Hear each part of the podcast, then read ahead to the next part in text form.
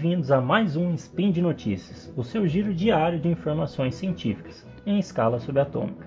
Meu nome é Augusto César Rodrigues e hoje, dia 15, Causium, do calendário Decatrian, e dia 25 de setembro do calendário Gregoriano, falaremos de química. E no programa de hoje, baterias à base de água podem eliminar riscos de explosões em eletrônicos.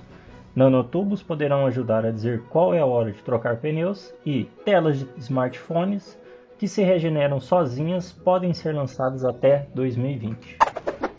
Speed Notícias.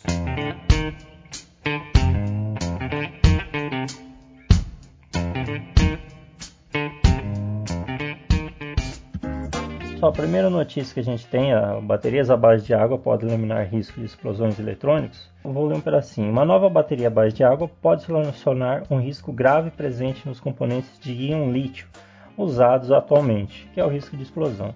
Desenvolvido por um time de químicos da Universidade de Maryland, Maryland a bateria vem com um eletrólito que não explode e consegue gerar carga suficiente para alimentar um celular baterias de lítio elas têm uma mistura de componentes químicos que são bem inflamáveis, que são expostos a uma carga elétrica via eletrodos. Tem dois eletrodos primários numa bateria de lítio, o anodo e o catodo. É mais ou menos como o sinal de mais e de menos na bateria. A energia entra pelo anodo e sai pelo catodo. Esses dois materiais, esses dois componentes, são separados por materiais orgânicos, né, que, que tem os sais de lítio. E esse elemento, o side lítio, ele é eficiente para transferir e conter energia. Só que se um anodo e um catodo entram em contato um com o outro, ocorre o descontrole térmico. Isso causa a explosão. Antigamente as baterias elas eram isoladas, esse catodo e o anodo, por sacos plásticos. Esses sacos plásticos, o que, que acontece com eles? Eles eram muito fáceis de ser perfurados. Quando você perfurava, tinha explosão. Hoje os materiais são bem mais resistentes, mas isso não quer dizer que são imunes. Hoje a chance é de 1 em 1 milhão. Só para você ter uma ideia. Essa é a explicação por que, que a bateria pode explodir. Com a bateria é, à base de água, a gente não teria problema. O problema da bateria à base de água, a energia armazenada por ela é significativamente menor do que aquela, aquela usada hoje de íon e lítio. Para vocês terem ideia, é, essa bateria o, ela funciona por cerca de 70 ciclos. O ciclo é quando você são as recargas na, na bateria.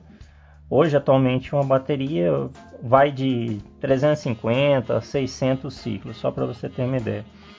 Então, o que eles querem fazer agora, os pesquisadores estão desenvolvendo para trabalhar com mais ciclos, que é o único impedimento que ela tem para entrar no mercado. Agora, segunda notícia.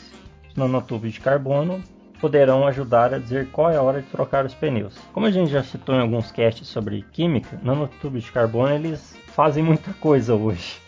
Ela, eles vão desde transistores, chips até aplicações médicas. O que um grupo de pesquisadores e engenheiros elétricos da Duke University nos Estados Unidos descobriu que os, mini, o, os, dispositivos poderão ajudar a saber qual a melhor hora de trocar os pneus. O que, que eles fazem? Eles imprimem um sensor que é capaz de monitorar o desgaste do composto em tempo real. Quando esse sensor atinge um limite, o dispositivo avisa o motorista que é melhor comprar pneus novos. O preço dele é, é extremamente barato e ele é compacto. Para vocês terem ideia, cada unidade custa um centavo de dólar. Então, é, ótimo. Como que eles funcionam? Eles têm um campo magnético que é criado entre dois eletrodos com uma voltagem oscilante. Ela sofre interferência por parte do marcador de desgaste do pneu de forma bem específica, né?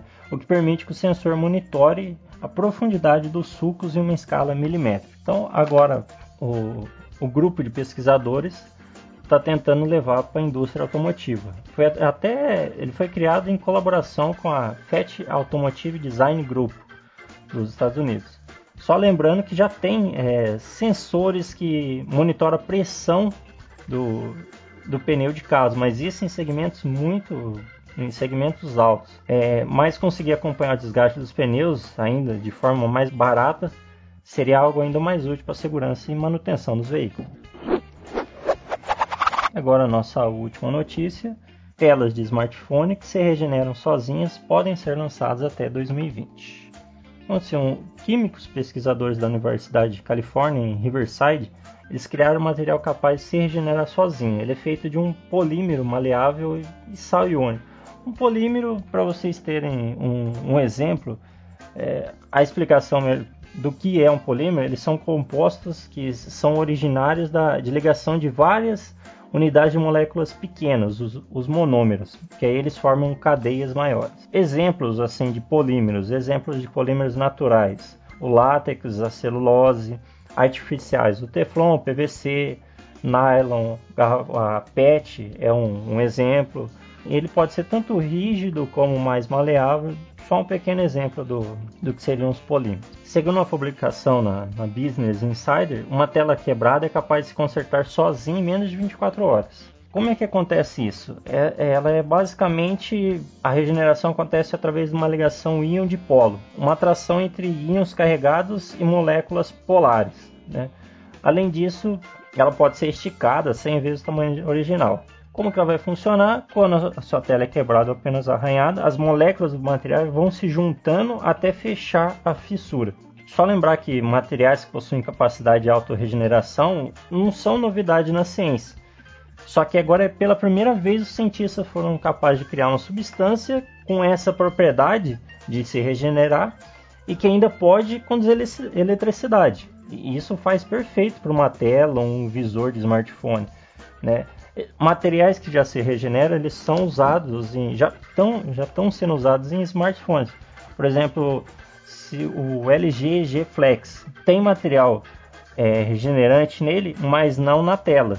A parte traseira desse aparelho já se regenera com riscos, é, entortar, quebra, quebra não muito brusca. Mas a, o grande avanço foi na criação do material poder ser usado em telas. Segundo o Shao Wang, o professor da Universidade de Califórnia, que a gente já citou, e químico-chefe da, da, pesquisa, em 2020 esse material já pode ser aplicado comercialmente. Logo, logo é, é o fim das telas riscadas nos celulares. E por hoje é só. Lembro que todos os links comentados estão no post. Deixe lá também seu comentário, elogio, crítica, xingamento esporádico. Lembrando ainda que esse podcast só é possível acontecer por conta do seu apoio no patronato do SciCash tanto no Patreon quanto no PagSeguro. É, deixo aqui as recomendações dos SciCasts de Química e mensalmente publico meus textos no Deviante. Se vocês quiserem dar uma olhada, a coluna Games no Lab, onde eu falo sobre jogos e ciência.